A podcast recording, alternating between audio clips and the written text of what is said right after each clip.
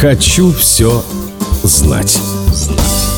Осенью 1944 года вершину американского фолк-чарта на целых 13 недель заняла песня кантри-музыканта Реда Фоули. Всего она продержалась в хит-параде почти полгода, а по сюжету песни американские самолеты налетают на японские корабли, после чего от последних остается только дым над водой. Как видите, Deep Purple были не первыми, кто сочинил хит с таким названием.